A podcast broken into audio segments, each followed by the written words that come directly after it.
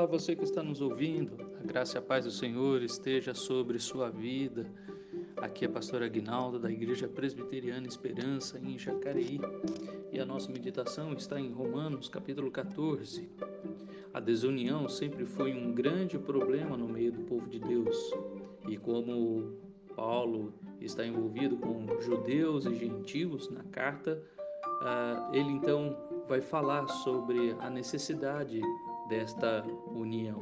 Até mesmo o Antigo Testamento registra as guerras civis e conflitos familiares em Israel, e quase toda a igreja local no Novo Testamento teve de lidar com divisões. Os coríntios dividiram-se por causa de líderes humanos, e alguns membros da igreja chegaram a levar outros à justiça, como nós vemos em 1 Coríntios 1, de 10 a 13 e 6, de 1 a 8. Os cristãos da Galácia estavam se mordendo e devorando uns aos outros, como nós vemos em Gálatas 5,15, e os cristãos de Éfeso e Colossos precisavam ser lembrados da importância da união entre os cristãos, Efésios 4, de 1 a 3 e Colossenses 2, 1 e 2. Na igreja de Filipos, o conflito entre duas mulheres resultou na divisão de igreja da igreja, Filipenses 4, de 1 a 3. Ah, não é de se admirar que o salmista tenha escrito: Oh, quão bom e agradável viverem unidos os irmãos, Salmo 133, 1. Alguns desses problemas eram decorrentes de origem, dos, de origem dos cristãos nas igrejas. Os judeus, por exemplo, haviam sido salvos em um contexto legalista, rígido e extremamente difícil de deixar para trás. Os gentios nunca precisaram se preocupar com a observância de dietas e dias especiais. A primeira assembleia da história da igreja discutiu a relação entre os cristãos e a lei, em Atos 15.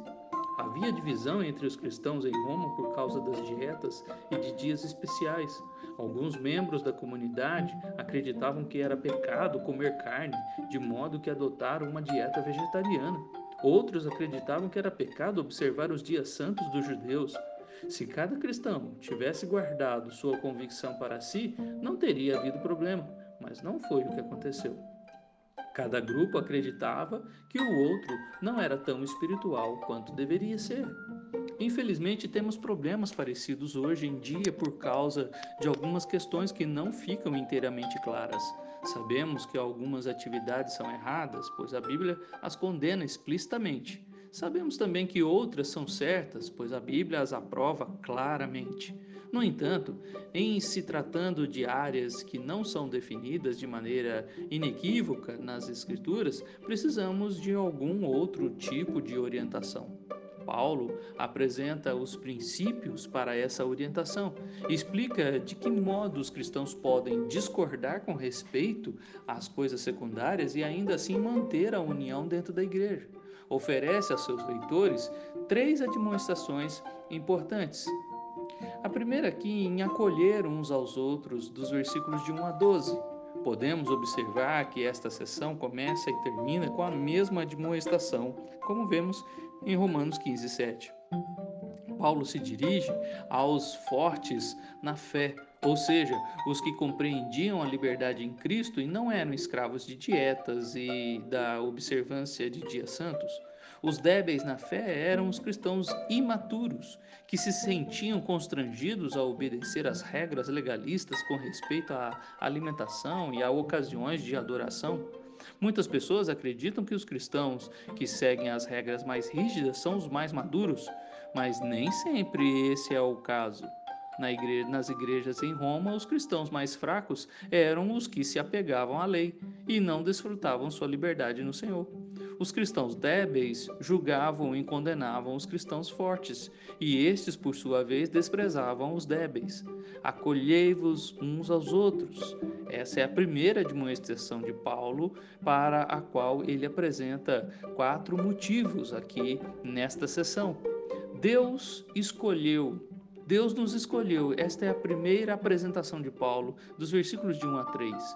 Não é nossa responsabilidade decidir quais são os requisitos para a comunhão cristã na igreja. Isso é algo que somente o Senhor pode fazer. Determinar restrições criadas por homens com base em preconceitos não traz o acolhimento que Deus espera. Devemos acolher uns aos outros porque Deus nos acolheu. Talvez Agostinho tenha expressado essa questão de maneira mais adequada ao dizer: nas coisas essenciais, união, nas coisas não essenciais, liberdade, em todas as coisas, caridade. Quando Deus enviou Pedro a pregar o evangelho aos gentios, a igreja criticou o apóstolo por haver comido com esses recém-convertidos em Atos 11, de 1 a 3. No entanto, Deus revelou claramente que aceitava os gentios e aos lhe conceder o mesmo Espírito Santo que concedera aos cristãos judeus em Pentecostes, ali em Atos 10, de 44 a 48 e 11, de 15 a 18.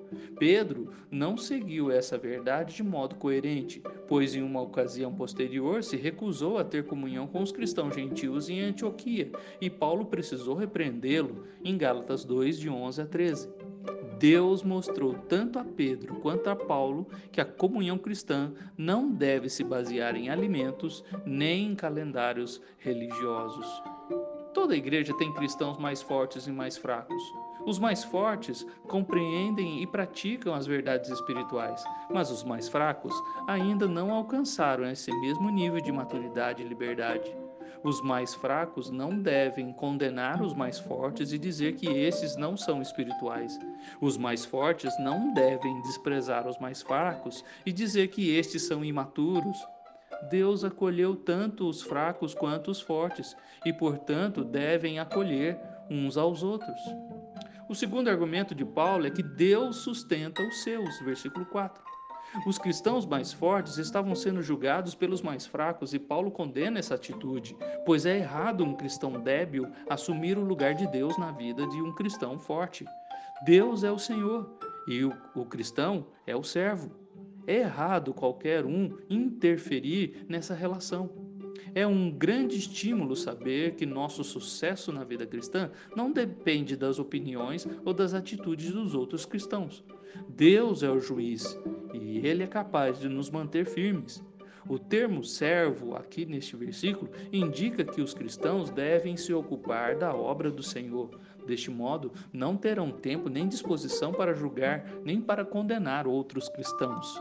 As pessoas ocupadas em ganhar almas para Cristo têm coisas mais importantes a fazer do que investigar a vida do outro de outros cristãos.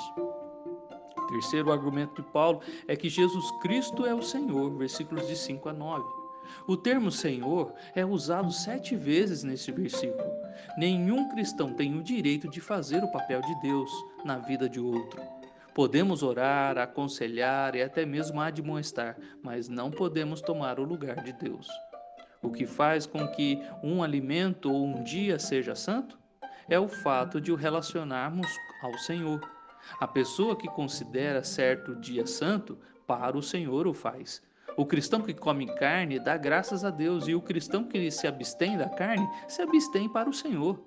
A oração cada um tem, uma, tem a opinião bem definida em sua própria mente, no versículo 5, significa cada um esteja certo de que aquilo que faz é para o Senhor, não apenas por causa de algum preconceito ou capricho. O próximo argumento de Paulo é que Jesus Cristo é juiz, versículos de 10 a 12. Paulo argumenta ao cristão mais fraco: Tu, porém, porque julgas teu irmão? Em seguida, pergunta ao cristão mais forte: E tu, por que despreza o teu? Tanto os fortes quanto os fracos terão de comparecer perante o Senhor no julgamento final e não julgarão uns aos outros, serão julgados por Cristo. O tribunal de Deus é o lugar onde as obras dos cristãos serão julgadas pelo Senhor. Não tem nada a ver com os nossos pecados pois Cristo já pagou por eles. Portanto, não podem ser usados para nos condenar, como Romanos 8:1 já nos ensinou.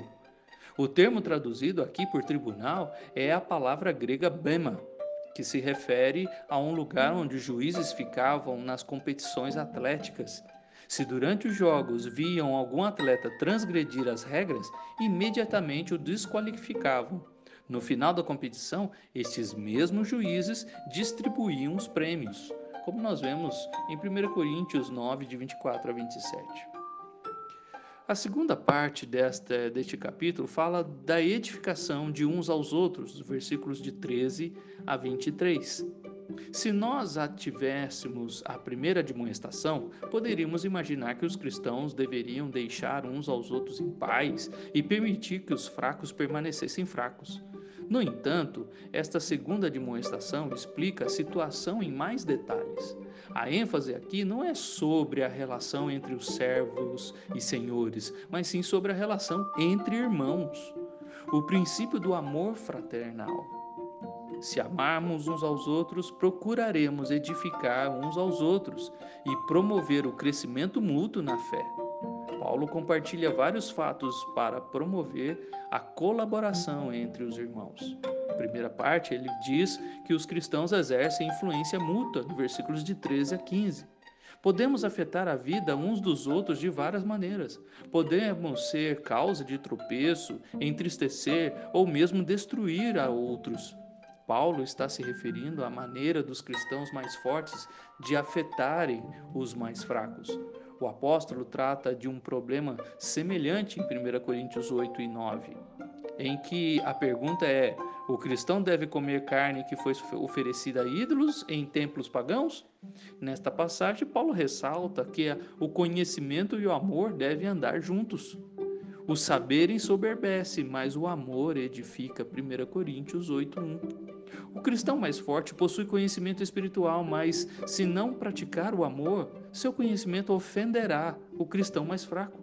O saber deve ser contrabalançado pelo amor. O que determina a qualidade de algo é seu efeito sobre a pessoa. Se alguém pode ler certos livros e não se sentir perturbado, enquanto um cristão mais fraco pode ler os mesmos livros e ser tentado a pecar. A questão não é tanto de que maneira isso nos afeta, mas sim de que maneira isso afetará nosso irmão. Será um tropeço para ele? Isso o entristecerá ou destruirá ao incentivá-lo a pecar? Vale mesmo a pena prejudicar um irmão só para podermos desfrutar um alimento? De modo algum.